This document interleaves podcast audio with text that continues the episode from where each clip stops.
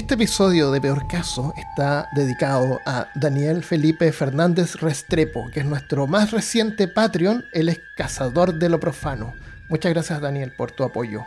Y a todos los Patreon que nos siguen, que nos apoyan en Patreon y los que nos apoyan en YouTube también como miembros. Si tú también quieres colaborar, puedes ir a patreon.com slash peor caso. La ayuda es, no te imaginas lo importante que es en este momento. Así que muchas gracias por todo lo que puedan hacer.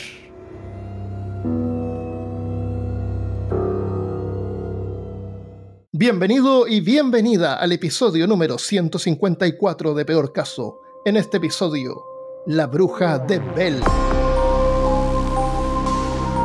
Hablándote desde los lugares más embrujados de los montes Apalaches, soy Armando Loyola, tu anfitrión del único podcast que entretiene, educa y perturba al mismo tiempo. Junto a mí esta semana está Cristian Rusinque.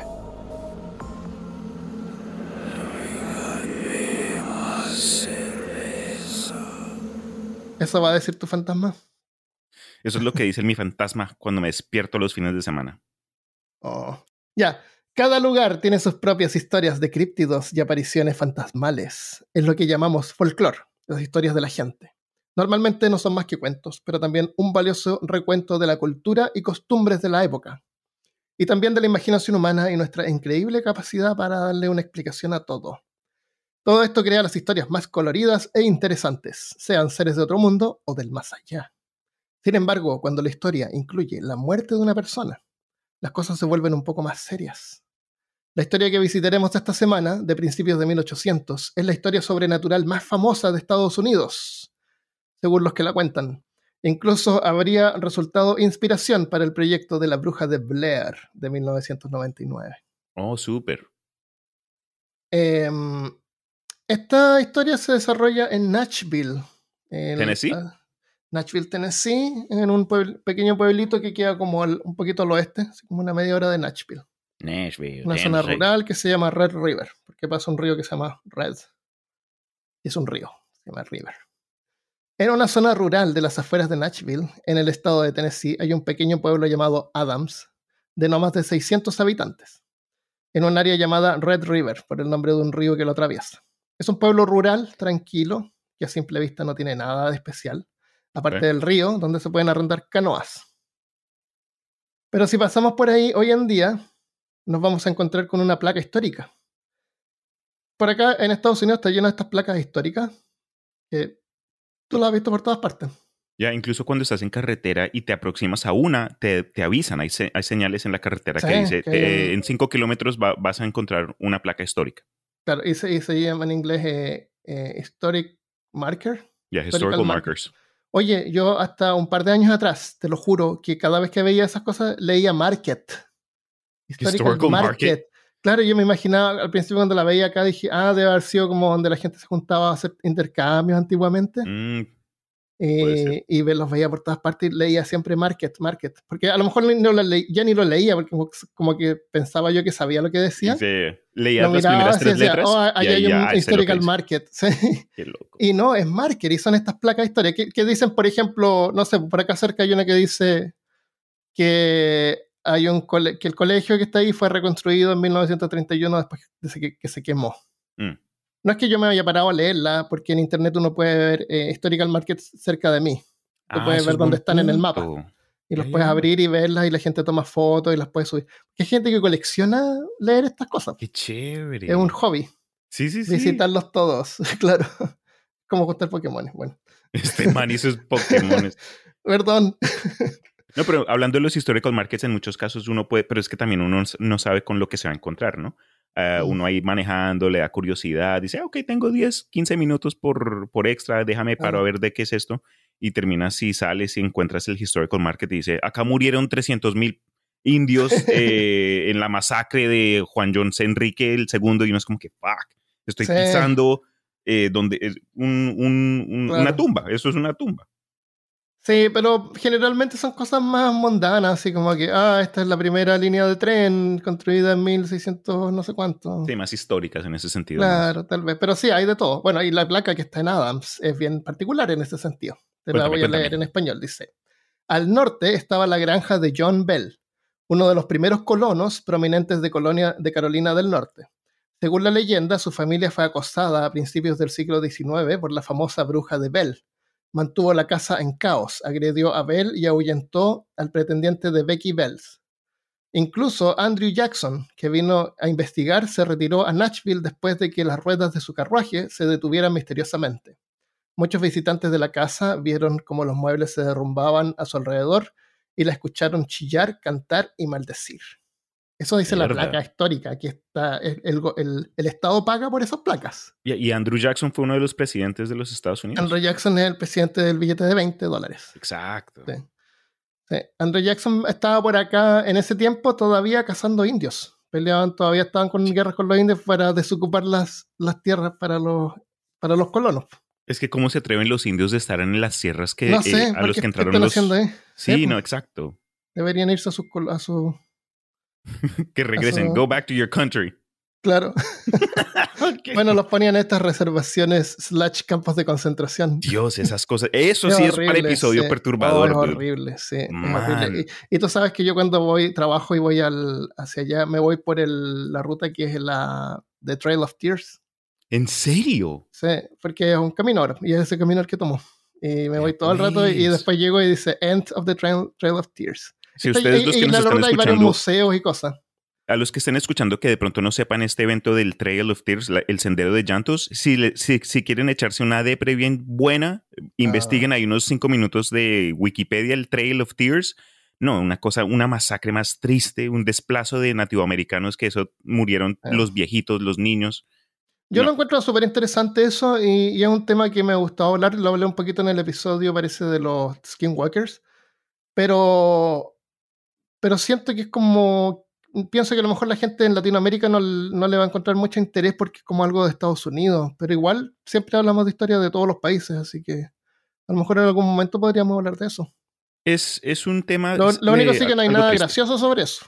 Claro, claro, pero en típica forma pero casi ahí encontramos algún ángulo, todo X, pero no cambia el hecho de que estamos tratando de enfocarnos en una parte de, de la cultura. Y yo creo que no es algo que necesariamente sea algo estadounidense en ese sentido, especialmente cuando se habla de culturas latinoamericanas, en donde hay eh, hoy día influencia.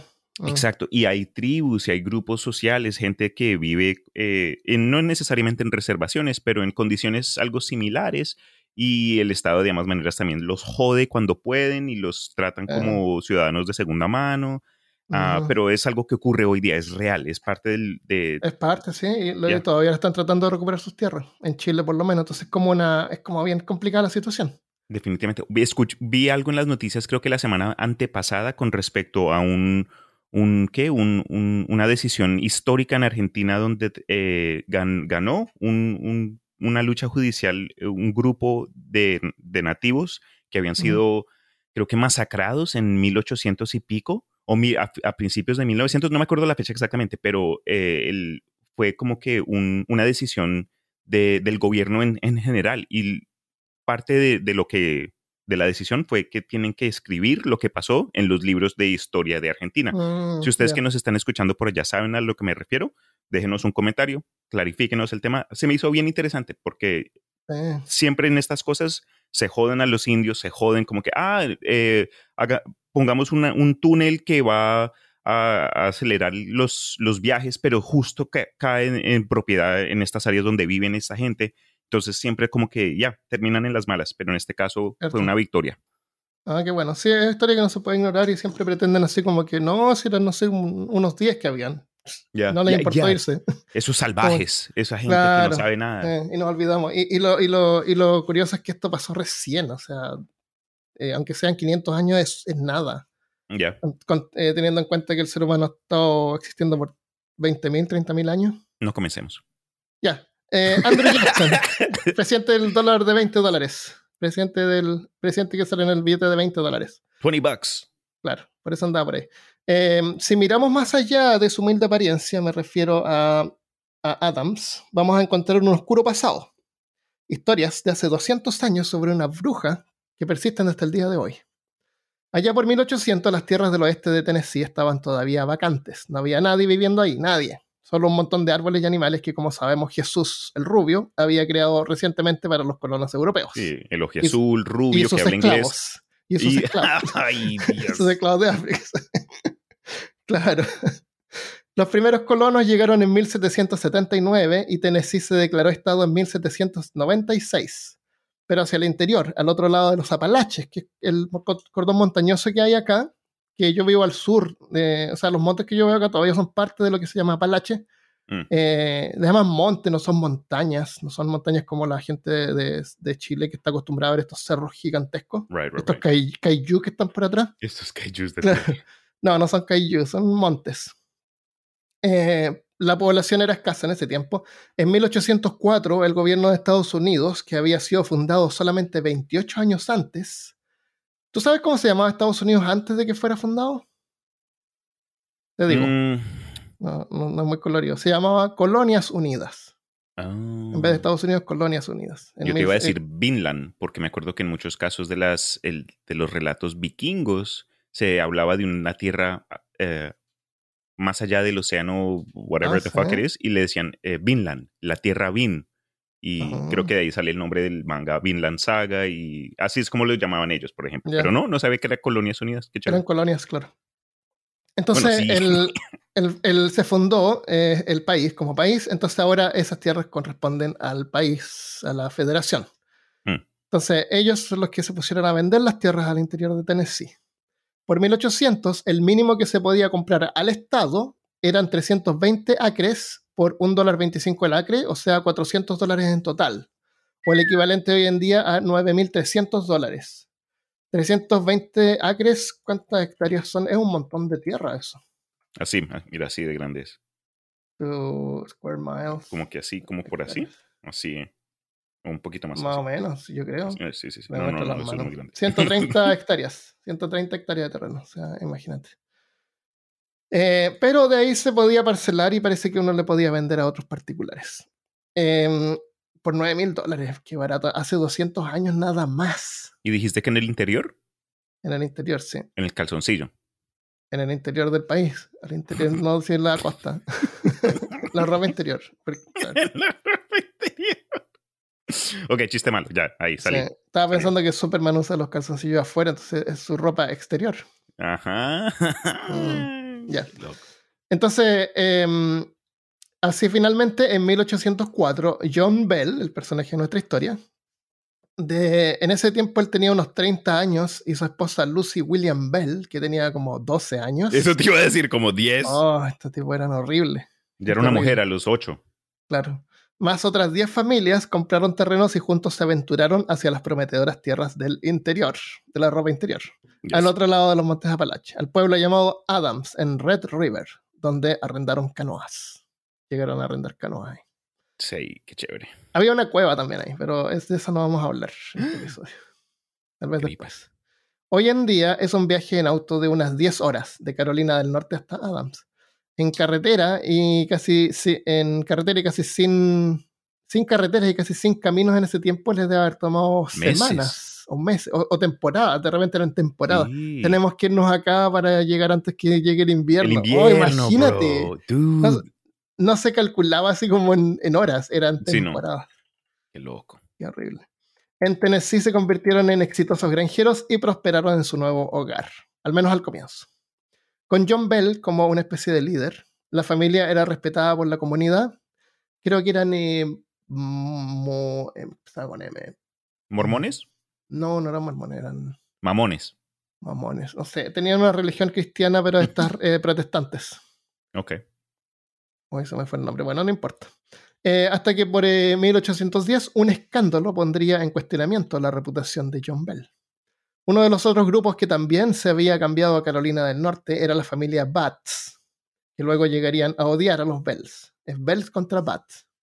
Hmm. Campanas contra murciélagos. Ring, ding, ding. Frederick Batts, el jefe de su familia, resultó gravemente herido mientras trabajaba en su granja y como resultado pasaría el resto de su familia, de- el resto de su vida físicamente discapacitado.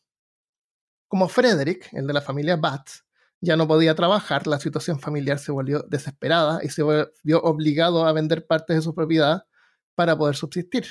Mm. Entonces John Bell fue y le compró eh, parte de los terrenos, pero a un precio así que era mucho más bajo de lo que supuestamente valía. Y eso inició un conflicto interminable entre las dos familias. La esposa de Frederick, Kate Batt, que es otra de las personajes eh, importantes, Kate Batt, la esposa de Frederick, acusó a John Bell de aprovecharse de la situación de su familia comprando las tierras por mucho menos de lo que valían. Kate le juró a Bell que haría que él y su familia pagaran por la fechoría, lo que aumentó más la tensión entre los dos clanes. Mm. Bell también había comprado una joven esclava del hermano de Frederick, Benjamín. Sin embargo, Bell sintió que la niña era demasiado joven para llevársela con él en ese momento y decidió dejar a la niña con su madre por un, por un tiempo más. Mira que, Ay, tan razonable. considerado. Sí, no tan acomedido. Tiene solo tres años. A, los cinco a las cinco me los llevo. Claro, eh, cuando finalmente regresó a recogerla, final, eh, Benjamín le dijo que la niña valía mucho más de lo que Bell había pagado. Pero él ya había pagado por ella. Mm. Así que no se le quiso entregar y se pusieron a discutir y de alguna manera al final Bell terminó vendiéndole la niña de vuelta a Benjamín por más de lo que él había pagado originalmente. Okay. se lo dio vuelta igual y, lo extorsionó, no sé, y le sacó, y le sacó más dinero a la familia Batts, lo que hizo que se agravaran más aún las cosas.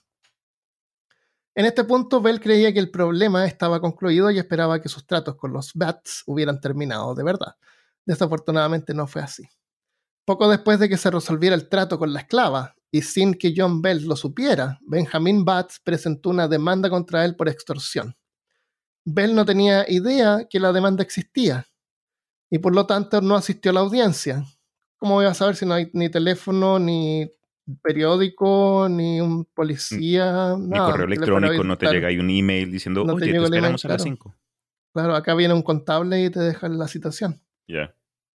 Sin que Bell estuviera presente para impugnar sus reclamos, el tribunal terminó del lado de Benjamín. La historia del juicio es la historia del juicio, solo de forma oral, se fue comunicando de a poco y regresó hasta Red River, y cuando fue escuchado por la iglesia local, em, causó que la familia Bell, John Bell y su familia, fueran excomulgados de su iglesia. Uy. Y eso es grave porque en ese tiempo la iglesia es tu comunidad. Sí, es el hay centro mucha gente ahí, no, no, hay soporte, como te digo, no hay ni siquiera policías por ahí. Entonces es súper importante estar en buena con tu comunidad, con tu iglesia y todo. Entonces esto le causó que fueran excomulgados, ya no podían asistir.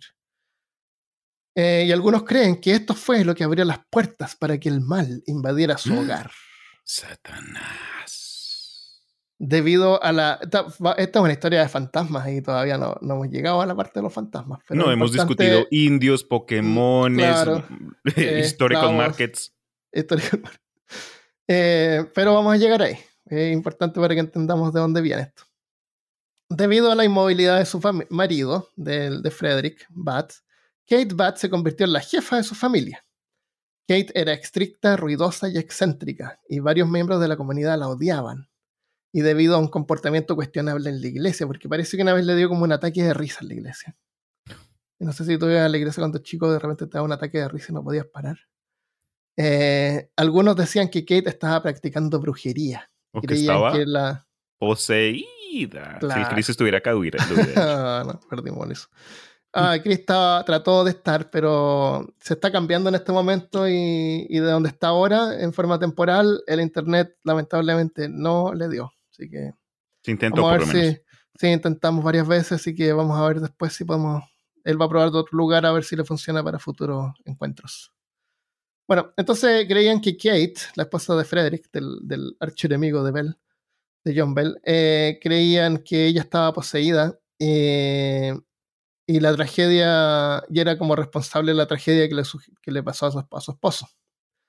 Eh, pensaban que era un castigo de Dios por sus prácticas malignas. Mm. Aunque ninguno de ellos se atrevió nunca a confrontarla directamente con esas acusaciones. La mayoría de las personas optaron por evitarla tanto como fuera posible. Kate, al parecer, era demasiado intensa. Y aquí es donde inician los fenómenos paranormales. Uy, papá. por, fin, llegamos, después de 20 minutos. En 1817 comenzaron a ocurrir los eventos paranormales. El primero fue un encuentro con una criatura. Lo siguiente aparece en un libro llamado Haunted Tennessee Ghost and Strange Phenomena of the Volunteer States. O sea, el, Tennessee encantado, historia de fantasmas y fenómenos extraños de Tennessee. De Alan Brown. Eh, Bell tuvo una experiencia que cambió su vida para siempre. A fines de verano estaba caminando por el borde de su campo de maíz cargando un arma, cuando vio un extraño animal sentado entre las filas de maíz. La criatura parecía tener el cuerpo de un perro y la cabeza de un conejo. Bell tomó el arma y disparó varias veces sin ningún efecto. De pronto la bestia se desmaterializó. ¿Mm? Bell quedó tiritando por el incidente, pero para cuando regresó a casa se le olvidó mencionarlo a su familia. Se te, tú ves una criatura extraña y se te olvida, obvio. Claro, ¿no? Tan historia. sí, te cambió la vida, pero se te olvidó decírselo al resto de la. Claro. Pero no, pero, eh, pero esto continúa de otra forma. En otro recuento que aparece en el libro de Charles Bailey Bell, eh, llamado The Bell Witch, A Mysterious Spirit, que es un em, descendiente, bueno, ahí te voy a explicar quién es. Este autor, Charles Bailey Bell, era un neurólogo que trabajaba en Nashville, de una generación posterior a los Bell. Esto es como más reciente. Sí. Eh, cuando, cuando él era chico, que debe haber tenido, yo le calculé como unos 13 años. Su tía Betsy Bell, que era la hija menor de John Bell, todavía estaba viva, era su tía abuela. Vea pues. Entonces ella le contaba estas historias a él. ¿Ya? O sea, es como una historia más o menos de primera mano, de segunda mano, pero no de tercera. Porque son las historias que él escuchaba cuando chico de su tía abuela, que era la hija menor de John Bell. Mm. ¿Ya? Y esto es lo que dice en esta misma parte. Te lo digo para que tú veas la diferencia del lenguaje o, de, la, de, la, de, cómo se están exponiendo los eventos. 12 eh, o 15 años después de la llegada en Tennessee, John Bell estaba caminando hacia el lado norte de la granja para supervisar el trabajo y darles órdenes a los supervisores si era necesario. Llevó su rifle pensando que podría dispararle algún conejo o un pato por el estanque. Así como pasaba por el lado norte de los árboles frutales, o una huerta, vio un peculiar animal sentado entre dos filas de maíz. Parecía un perro, pero mirando con cuidado no pudo reconocer de qué especie era. Le disparó al animal y este desapareció. Después continuó esto y dice de que él no quiso alarmar a su familia y por eso no les contó inmediatamente. No es que se le haya olvidado. Entonces yo quería incluir esto para que vieras la diferencia en el lenguaje y cómo es fácil que la historia se vaya deformando dependiendo de lo especulativo y sensacionalista que sea el autor. Definitivamente.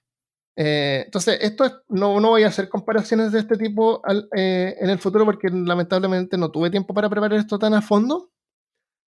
Pero eh, es igual interesante y es algo que tengamos en cuenta porque hay decenas de libros de, de esta historia. Porque como es algo que pasó en un pueblo, un montón de familiares, descendientes de la familia, vecinos, y, y que cualquiera puede puede y crea libros contando esta historia. La versión definitiva, la versión revisada, eh, y cada uno incluyendo como algo que no incluye lo otro, y a lo, mejor la, mayoría de las cosas son como inventadas o, embelecidas. Alguien lee este libro y escribe otro, basándose en esto y, poniéndolo más colorido. Entonces, en este mismo libro continúa, dice, poco después, eh, Drury, Drew, Drury, un nombre bien extraño, Drew, con W, R, I, otro hijo de la familia, y Betsy, que era la hija menor, eh, que se llama Betsy, le dicen a las Elizabeth, vieron extrañas criaturas que no pudieron reconocer. Días después, Betsy vio una mujer que parecía estar caminando entre los árboles frutales. La habló, pero la mujer no respondió y se desvaneció.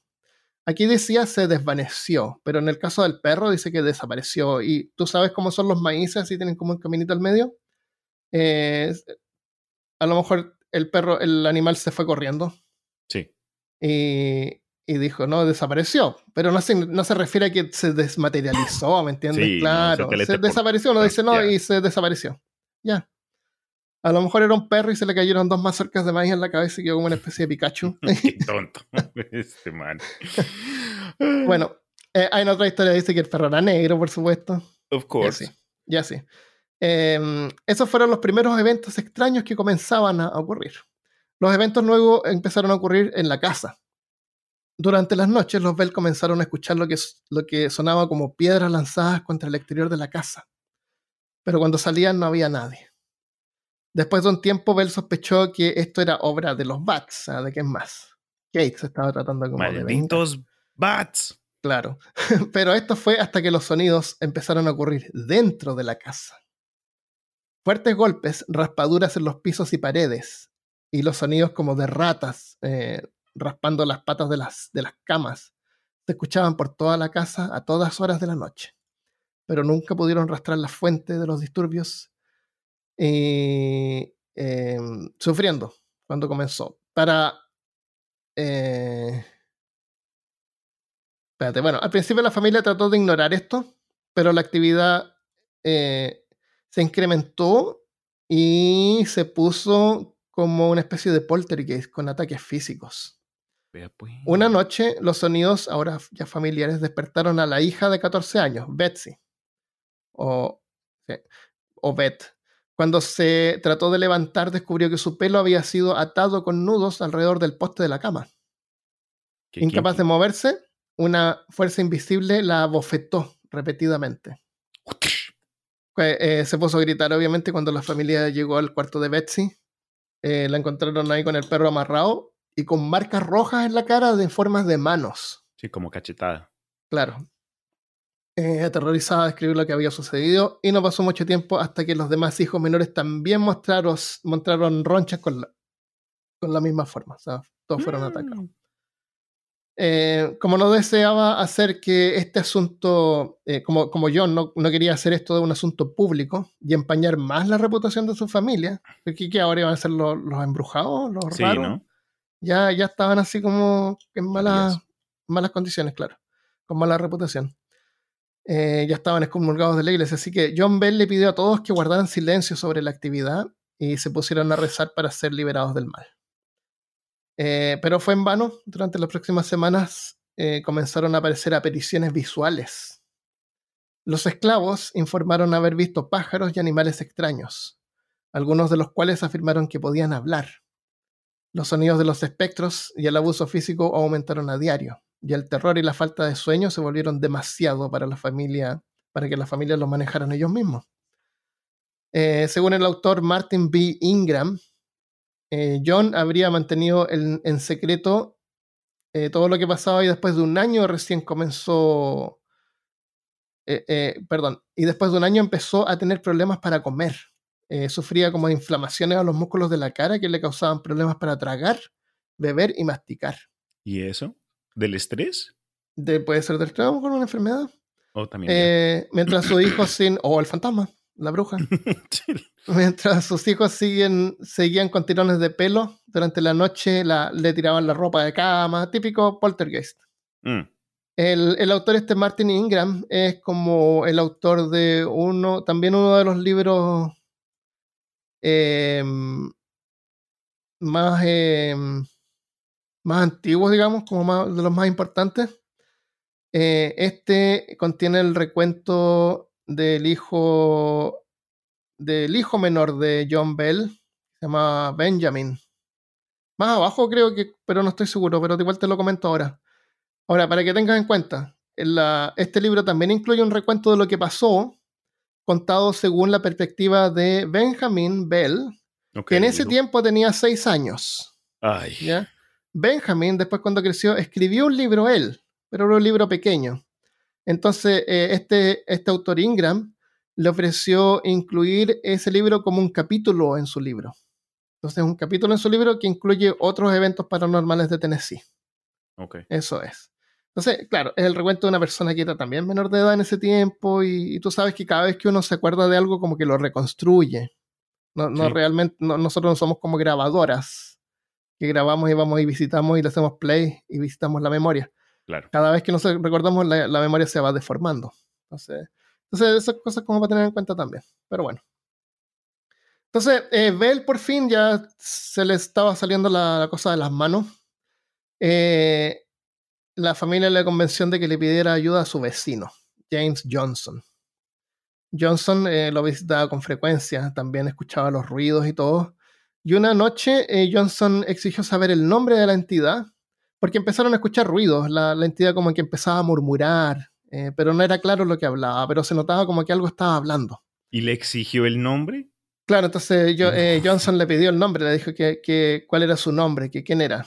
Y, la entidad incorpórea le respondió, Kate. No te creo. Eso le dijo Kate.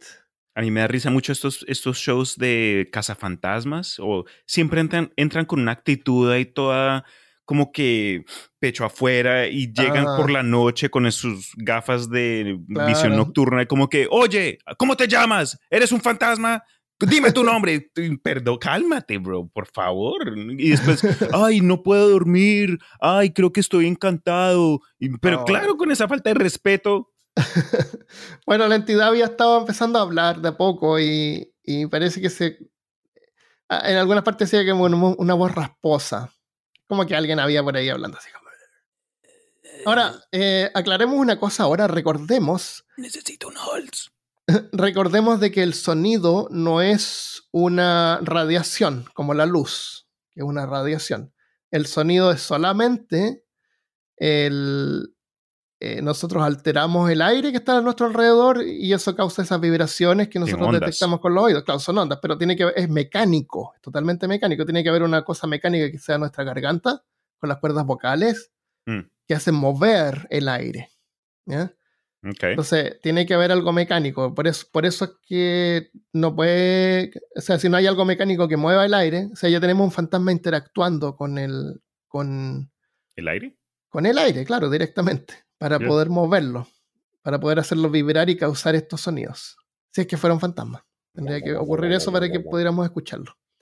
Entonces, eh, bueno, la, la cuestión interesante es que el- el- la, la entidad, eh, que le llamaban bruja, pero es la bruja de Bell, porque era la bruja que atacaba a John Bell, eh, es un término como genérico, bruja, así como una especie de nombre que le podrías dar al, al, al monstruo de It, Sí, un monstruo. Que se, tiene varias formas, es un payaso, pero también es una araña, o un Right, right. monstruo. Y es un alien, pero de otra dimensión. Claro, entonces esta es una bruja, pero en ese sentido no es una, no es una mujer, a menos que sea Kate, Kate Bats, Mm. pero en el sentido en general es una especie de, de entidad que adopta varias, varias voces y cosas.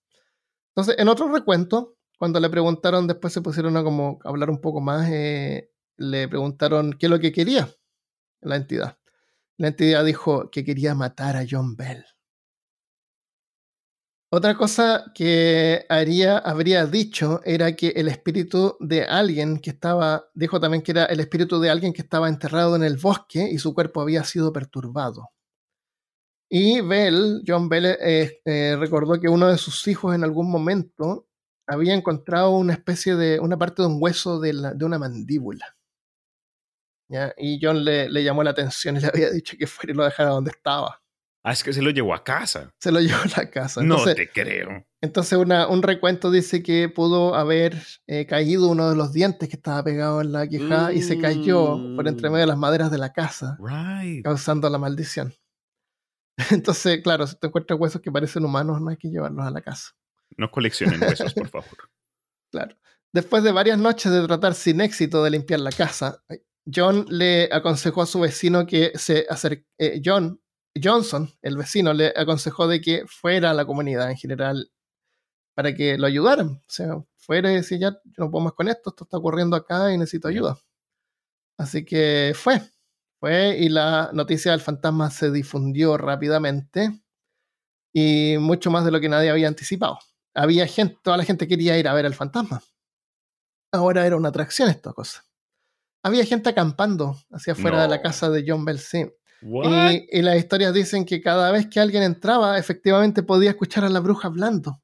Y podían hablar con la bruja, hablaba como si fuera un- una especie de, de Alexa. la Alexa de 1800. claro. Entonces, eh, en una hay una historia que dice que como la entidad esta estaba hablando libremente, eh, hay la historia decía como que alguien venía a ver este, esta entidad y cuando la persona entraba a la casa, la entidad le decía su nombre y de dónde venía y era como que como demostrando de que no era alguien escondido en la casa. Sabían de quién esta persona era. O-. Hoy en día sabemos que hay prácticas que pueden llevarnos a poder eh, eh, discernir eso, como el caso de ese Pop- Popov, ese, ese tipo Ah, que, David, David Popov. Claro, que su esposa primero le hacían un pre-screening, revisando a las Ya. personas y después él los identificaba. Bueno, eh, Eh, la, cuestión es que el, Peter la cuestión es que la entidad era capaz de poder eh, identificar a las personas. Y en una había dicho, soy el espíritu de un inmigrante que trajo un gran tesoro, un gran, una gran cantidad de dinero, y lo escondí por seguridad hasta que lo necesitara. Pero morí sin contarle el secreto a nadie. Y he regresado como fantasma para informar a la localidad del entierro. Y quiero que Betsy tenga el dinero. Así que les contó exactamente dónde estaba, al lado norte de la granja, qué sé yo. Eh, tenían que cavar un, hueco de seis pies de fondo, con seis pies de ancho y seis pies de alto, así como una especie de 666. Uh. Y ya un grupo de hombres fueron a cavar y el fantasma lo escuchaban supuestamente ahí mismo hablando. Y, y bueno, acabaron esto que el fantasma les dijo y no encontraron nada. Y después que no encontraron nada, el fantasma se moría de la risa. Eh, había, sido, había sido un prank. Dios, un troll.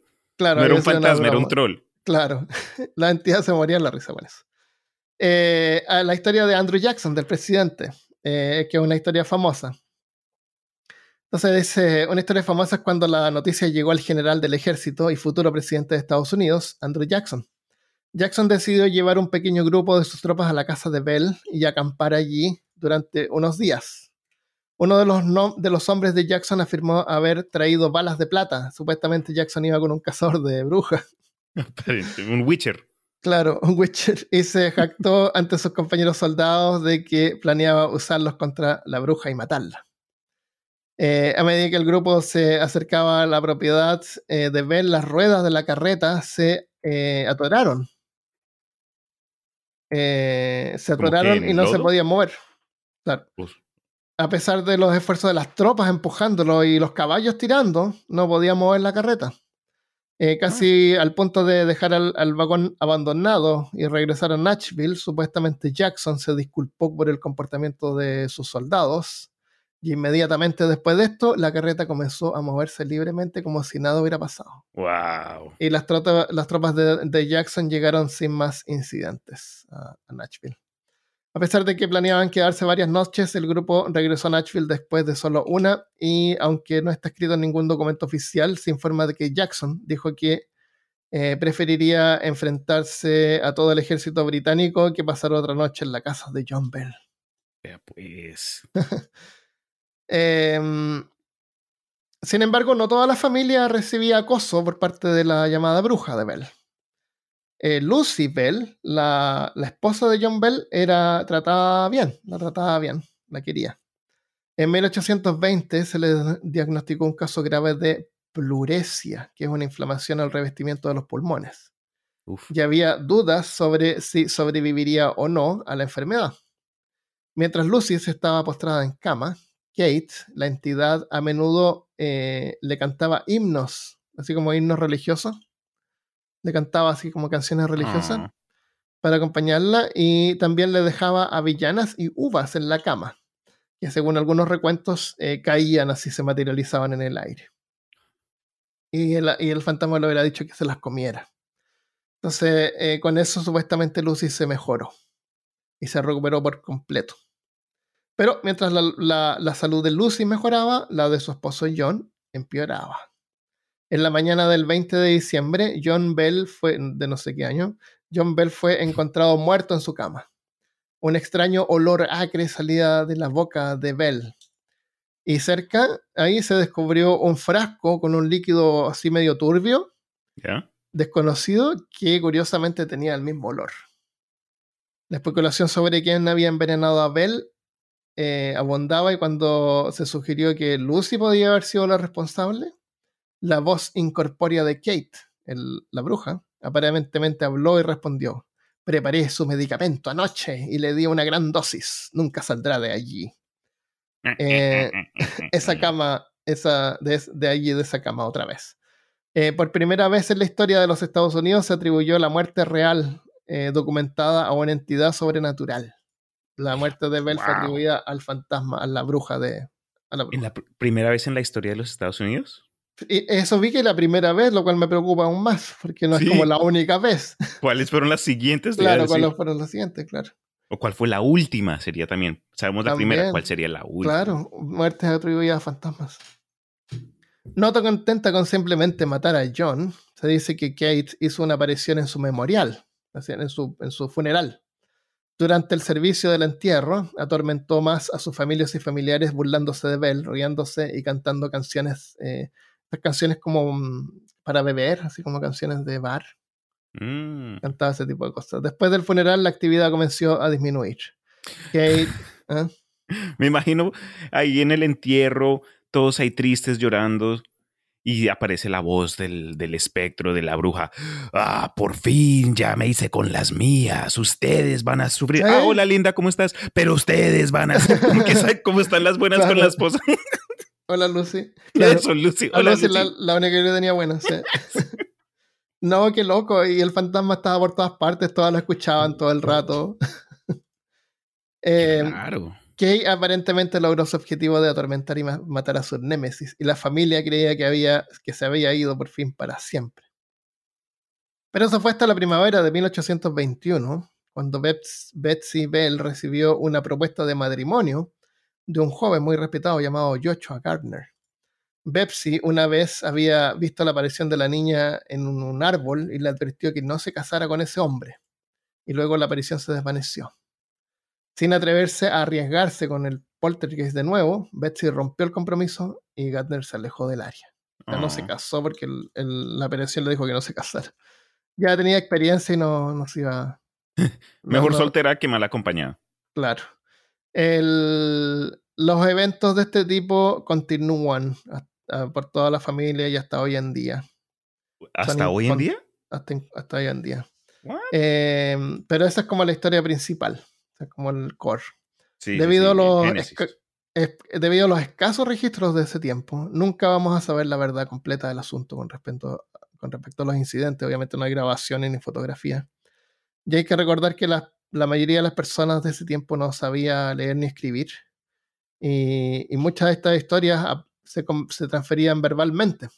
Se le contaba una persona a otra, una persona a otra, lo que escuchaba el vecino, lo que escuchaba la gente en la iglesia. Y ahí con eso escribían los libros que, tenemos hoy en día. Uno de los recuentos más oficiales es el que aparece en el libro de Martin Ingram, que te dije, eh, historia autenticada de la bruja de Bell y otras historias del fenómeno inexplicable más grande del mundo. Ese es el titulote del libro, pero si tú miras el libro, eh, excepto por la palabra la bruja de Bell, el resto aparece como súper chiquito arriba y abajo. Si tú miras el libro, la bruja de Bell, y abajo, y otras historias, Y otras cosas. claro. Y otras recetas. Y esto, este es el, el que incluye el capítulo escrito por Benjamin Pell, que tenía seis años. Ah, sí, nos habías contado. Hay decenas de libros de este tipo, eh, muchos escritos por descendientes de la familia y hasta vecinos del área. Cada uno incluyendo información nunca antes revelada. O sea, haciendo la historia cada vez más fantástica Más jugosa. y va perdiendo sentido. Claro. Eh, por eso es que la voz de la bruja tiene varias voces a través de la historia, cambiaba dependiendo. Eh, el- y entonces al final parece que la bruja igual les dejó un tesoro, porque muchos ganaron dinero de esta manera y el lugar es como una especie de atracción turística chiquita. El tesoro la gran fue los amigos que hicimos durante el camino. La- Ese fue el tesoro, la experiencia. Eso es lo que valió, claro. Gracias, bruja.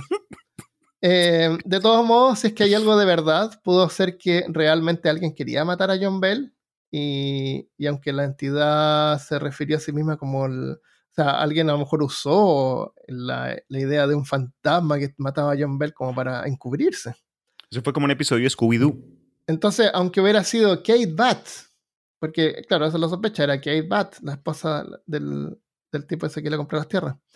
Eh, en el censo de 1830, Kate aparece viva. O sea, no estaba muerta cuando la aparición está- estaba por la casa de Bell. No, no pudo haber Vale. sido ella, no era el fantasma de ella. A menos que se le hubiera salido el espíritu, o al menos que haya sido ella misma, ¿me entiendes? Right. porque ella estaba viva en ese momento. Y se sabe también de que estaba media loca, o al menos era excéntrica. Así que pudo haber sido ella quien realmente puso todo este espectáculo y terminó envenenando a John Bell. Mientras tenía simpatía por Lucy, porque era menor de edad. O sea, la, la esposa de John, cuando llegaron, como te digo, él tenía 30 y tenía como 12 años. Fuck. Aunque en ese tiempo era como la cultura de ese tiempo, pues eran pedófilos. O, o sea, hoy en día habría sido un pedófilo Sí. aparte de esclavistas y personas horribles. Pero bueno, eh, a lo mejor a Kate Bat en ese tiempo no le pareció correcto. era woke. Eh, y además hasta, mm, hasta podría haber estado relacionada, porque Lucy Bell, la esposa de John Bell, era la hermana menor de John Williams Jr., quien era el padre nada menos que de Kate Batt. O sea, podrían haber tenido una relación familiar. Sí. Si la muerte de Bell hubiera sido el resultado de una conspiración entre Kate y Lucy, ciertamente explicaría por qué Lucy fue excluida de la ira de la bruja. Pero entonces, ¿quién gana? Pero entonces, ¿qué ganaría Lucy torturando a sus propios hijos? Porque no era Right. solamente Lucy la que sufrían los hijos. Ahora, tenemos, sabemos cómo son los niños, según las historias de las brujas de, de Salem. Cuando un niño empieza a tener esta experiencia, no creo que pase mucho tiempo en que otros empiecen a pegar cachetadas a ellos mismos Claro. y amarrándose el pelo y contando que estas cosas le están pasando a ellos también porque tratan de llamar la atención. Claro. O pudo haber sido un caso pasa. también al estilo de psicosis colectiva, donde ellos Claro, piensan que les está ocurriendo lo mismo, pero la verdad de- puede ser hasta inconscientemente que ellos terminan haciéndose este, e- esta, esta cosa. Y en ese tiempo las casas no eran tan grandes, siempre muestran estas casas que es como un solo cuarto, pero esta casa era más o menos grande, tenía varios cuartos, pero ellos tenían varios hijos, creo como cinco o seis. Entonces pudo haber pasado de que varios de los hijos eh, dormían juntos en diferentes, eh, en diferentes cuartos, entonces no me sorprendería tampoco sin luz eléctrica que en la noche uno fuera y le pegara una cacheta al otro y haciéndose matar por el fantasma, porque, claro, ¿por qué no? Eh, es una explicación más razonable que pensar que fue una bruja o un poltergeist, ¿no? Igual. Eh, eh, pero no, no me sorprendería en ningún caso si fueran ellos mismos que se infringían estas cosas como para llamar aún más la atención. ¿Sabes lo que pensé cuando mencionaste la muerte del patriarca familiar, del Bell? Con respecto a que murió, lo encontraron ahí con algo saliéndole de la, de la boca, un olor todo X y un fresquito. Se me hizo de pronto, no sé, de alguien a punta de pistola te dice, tómate esto o te mato. Y, y se, Ah, se echa ahí el, el- la pócima y terminó siendo veneno y boom, lo mató un fantasma. Claro. O, O, quién sabe. o se lo da dormido, claro. O dormido también, como en Hamlet, que le O metieron el Lucy veneno. por, claro. Eh, ahora, claro, si fue alguien que le dio el veneno, ¿por qué dejaría el frasco ahí en todo caso? O dejarlo ahí y decir que era el fantasma, simplemente dejarlo ahí. No había forma de... Encuentran el cuerpo y encima una nota. Claro. Fui yo de parte del fantasma. Ah, no hay recuentos de que el fantasma hubiera dicho que fue. Ah, no, sí fue él. po. El, el fantasma fue y dijo: Yo le di el veneno y nunca se va a salir de yo la le cama". creé la pos, el, el medicamento. y- Claro, una bruja. Claro. Entonces, dejar el frasco ahí a la vista era parte del complot. Bueno. Durante los años de los eventos más intensos, la voz de la bruja cambiaba, haciendo suponer que era más de un espíritu o entidad, o la bruja de Bell era como un, un- un personaje que la gente podía usar como una especie de marioneta macabra para manipular a la gente crédula e ignorante de la época. De todos modos, hoy hay quienes aseguran que los eventos inexplicables continúan hasta el día de hoy, incluyendo descendientes de la familia. Eh, cuando era niño, Bob Bell, que todavía vive hoy, recuerda un incidente que involucró a su abuela, que una vez encontró, o sea, su abuela encontró una vez todas las puertas de los gabinetes de la cocina abiertas y toda la losa en el piso, pero nada se había quebrado, todo estaba apilado en forma ordenada. Mira qué misterioso y paranormal. o sea, su abuela le contó que una vez encontró los gabinetes abiertos y la losa en el piso. La abuela ahí con demencia que se le olvidó que tenía OCD y una vez se puso a organizar todo y ay, ¿quién, quién sacó todos los pocillos y los puso ahí de, de pequeños a grandes? Claro. Otro incidente reciente involucró a Tim Hutchinson, un historiador local y curador del museo de la ciudad. O sea, alguien que no tiene ningún interés en ganar dinero con esto. Nada, Ya. nada. Él es historiador local y curador del museo, o sea, el dueño del museo de la ciudad. Según él, se recomienda que las personas que visiten la propiedad de Bell, eh, que a todo esto hay una réplica de la casa, la casa original parece que no existe, pero hay una réplica que uno puede visitar y es un museo con Oh, un gift shop, obviamente, con un gift shop. Y una bruja Eh, animatrónica. Claro. Dicen, recomiendan a las personas que no se lleven nada de la casa. Henson eh, eh, cuenta de un hombre que tomó una roca de un lugar que hay por ahí, eh, que aparentemente se llevó esa roca como de recuerdo y eh, después de irse perdió a su esposa, perdió su trabajo y su hogar dentro de los siguientes tres días de su visita. Así que eh, es muy posible que esto no haya pasado. Es como. Es como todo eso de que. O pudo haber sido coincidencia. Pero en este tipo de historias siempre es como que, ah, un hombre se llevó una, una reliquia y le pasaron estas cosas malas. Claro, claro. Pero nunca dan detalles, así que hombre, exactamente qué fue lo que pasó. Y que, es como el que caso ese venía del- algo. de la muñeca encantada. Tú sabes que sacaron la película de. Annabelle y Sí. se creó este un mini universo de esta compañía de cine. En fin, basado en un par de como que de investigadores de, de lo paranormal que, que acumularon un montón de, de objetos malditos y los mantuvieron en su casa como que para estilo museo y hay reportes de que la gente que iba a visitar y le tomaba fotografías a este muñeco más tarde o más adelante en su vida tenían o sufrían un accidente tremendo Claro. y entonces se, se creó este tipo de, de folclore alrededor del muñeco que uno tiene que pedirle permiso antes de tomarle fotografía. Y hay gente que no le pidió permiso, tomó foto, les pasó algo y, les, y le enviaron correspondencia al muñeco diciendo, oye, perdón que te tomé esta foto, te la devuelvo, eh, ya para de, de joderme la vida. Ah, no sabía de las fotos, pero sé que el muñeco existe y está en un museo y es un muñeco chiquitito. Está detrás de un, de, un, de un mueble como de vidrio. Right. Y bien feo también, es como que Es, lo es que- como bien básico, claro. Es como muñeco de, de trapo. muñeco de trapo, sí, señor. un muñeco de trapo, sí. Eh, claro, y, y claro, es un lugar turístico ahora, imagínate. La- Y Armando, hablando de folclore, me doy cuenta que en muchos casos, y esto también se- me llama mucho la atención, acá platicando contigo al respecto, es el concepto de que cuando ocurren situaciones al- fuera como que de la norma, fuera de lo que uno entiende como la realidad, la interpretación termina cayendo mucho en, en lo que está ocurriendo en la comunidad. Entonces, imagínate tú si eres de pronto parte de una tribu o gente que vive más aislada de, de centros eh, donde hay mucha más gente, mucha más avance, tecnología, noticias. Entonces puede que ocurra algo así, algo aparece un bicho y desaparece, muere gente y dicen, ah, es, es, eh, es un crítido. Mientras que de pronto en una parte donde hayan más, eh, más iglesias, haya más cultura como que en, centrada en la religión. Ah, pues no, ocurre lo mismo y ah, fue, fue Satanás, fue un diablo. Alternativamente ocurre algo similar en otra parte del mundo y no sé, es, es un alien ahora, es un bicho que salió del, del- de, de las estrellas. Entonces me, me interesa el hecho de que, ¿por qué bruja? Eh, pero también es cosa del, Claro. de- del lugar y del tiempo. Y del momento, exactamente, eso es importante porque no está bien definido. Y no Ya. tiene por qué estar bien definido. O sea, si es que realmente existe algo paranormal, no tiene por qué ser, ah, esto es un poltergeist y tiene que seguirse durante, por todas las, seguir las reglas de lo que pueden o no hacer los poltergeists. Ya. Porque si algo inexplicable puede ser inexplicable. Así que no, está bien. Y aunque, aunque ya estamos a cincuenta y pico minutos, déjame menciono entonces lo que se define como poltergeist, ¿no? Porque también acá diciéndolo ahí de entrada y salida, pero gente Porque tenía, tenía propiedades de poltergeist. De Sí, lo entonces, que llamamos poltergeist. ¿Qué es lo que es un ¿Qué poltergeist? es, qué es un poltergeist?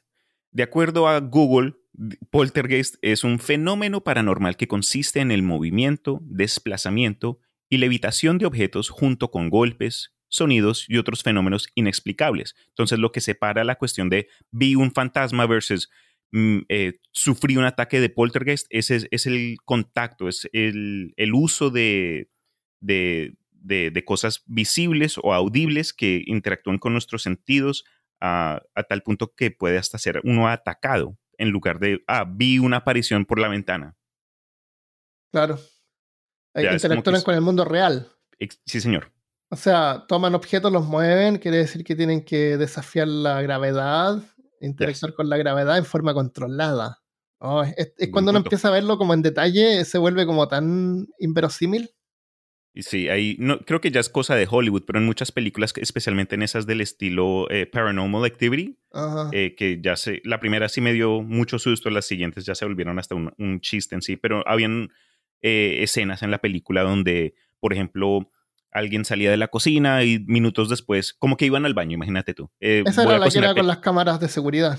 Exacto. Sí. Eh, Concepto interesante y hasta ganó mucha plata con algo tan simple. Eh, Pero en fin, a lo que Claro. voy es que en una de las escenas, que no me acuerdo si fue la 5 o la 3 o yo- quién sabe qué, alguien estaba en la cocina y dijo, ay, tengo que ir a hacer pipí. Va al baño, regresa a la cocina y todos los muebles están como que stacked pero como que imagínate el estilo como que de circo, como que las sillas en, eh, paradas en las piernas con otras sillas encima, pero no se caen porque están bien eh, eh, equilibradas. Entonces, uy, eso sí, ¿a quién, quién, quién no se caga? si un espíritu fuera capaz de hacer eso y, mover la materia, podría simplemente, ah, imagínate, no solamente cambiar la configuración de la, del, del, orden en que están las cosas, sino que desarmar una silla, desarmar las mesas y construir algo nuevo.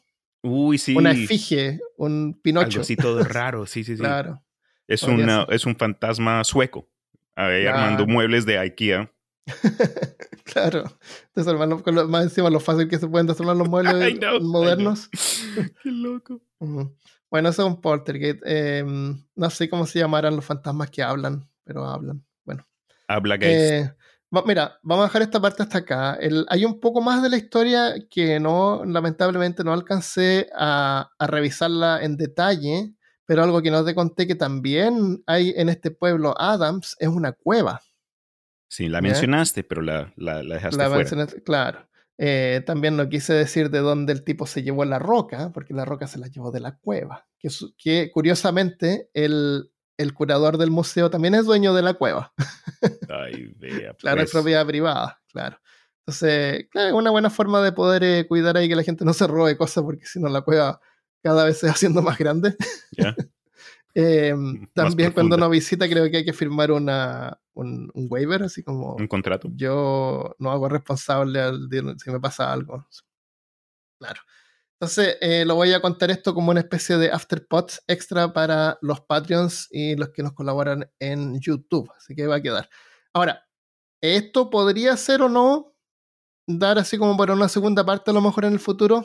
Voy a revisarlo cuando tenga tiempo es que podríamos hablar un poco más de la cueva, pero por ahora se los voy a comentar a los Patreon. Así que si eres Patreon, eh, quédate o, revisa en el feed de Patreon por el, por el extra de este episodio. Eh, si no eres Patreon, puedes ir a patreon.com slash peor caso y suscribirte ahí por dos dólares. Em, hay varios episodios que tienen Afterpod que les llamamos, donde nos quedamos hablando extra. Y ahora estaba pensando en mejor, sería mejor idea sería separarlo del episodio porque alguien que ya escuchó el episodio no quiere escucharlo de nuevo, sino que quiere escuchar la parte extra solamente. Entonces se puede encontrar la parte extra buscando ahí por Afterpod. Ya, ya, ya.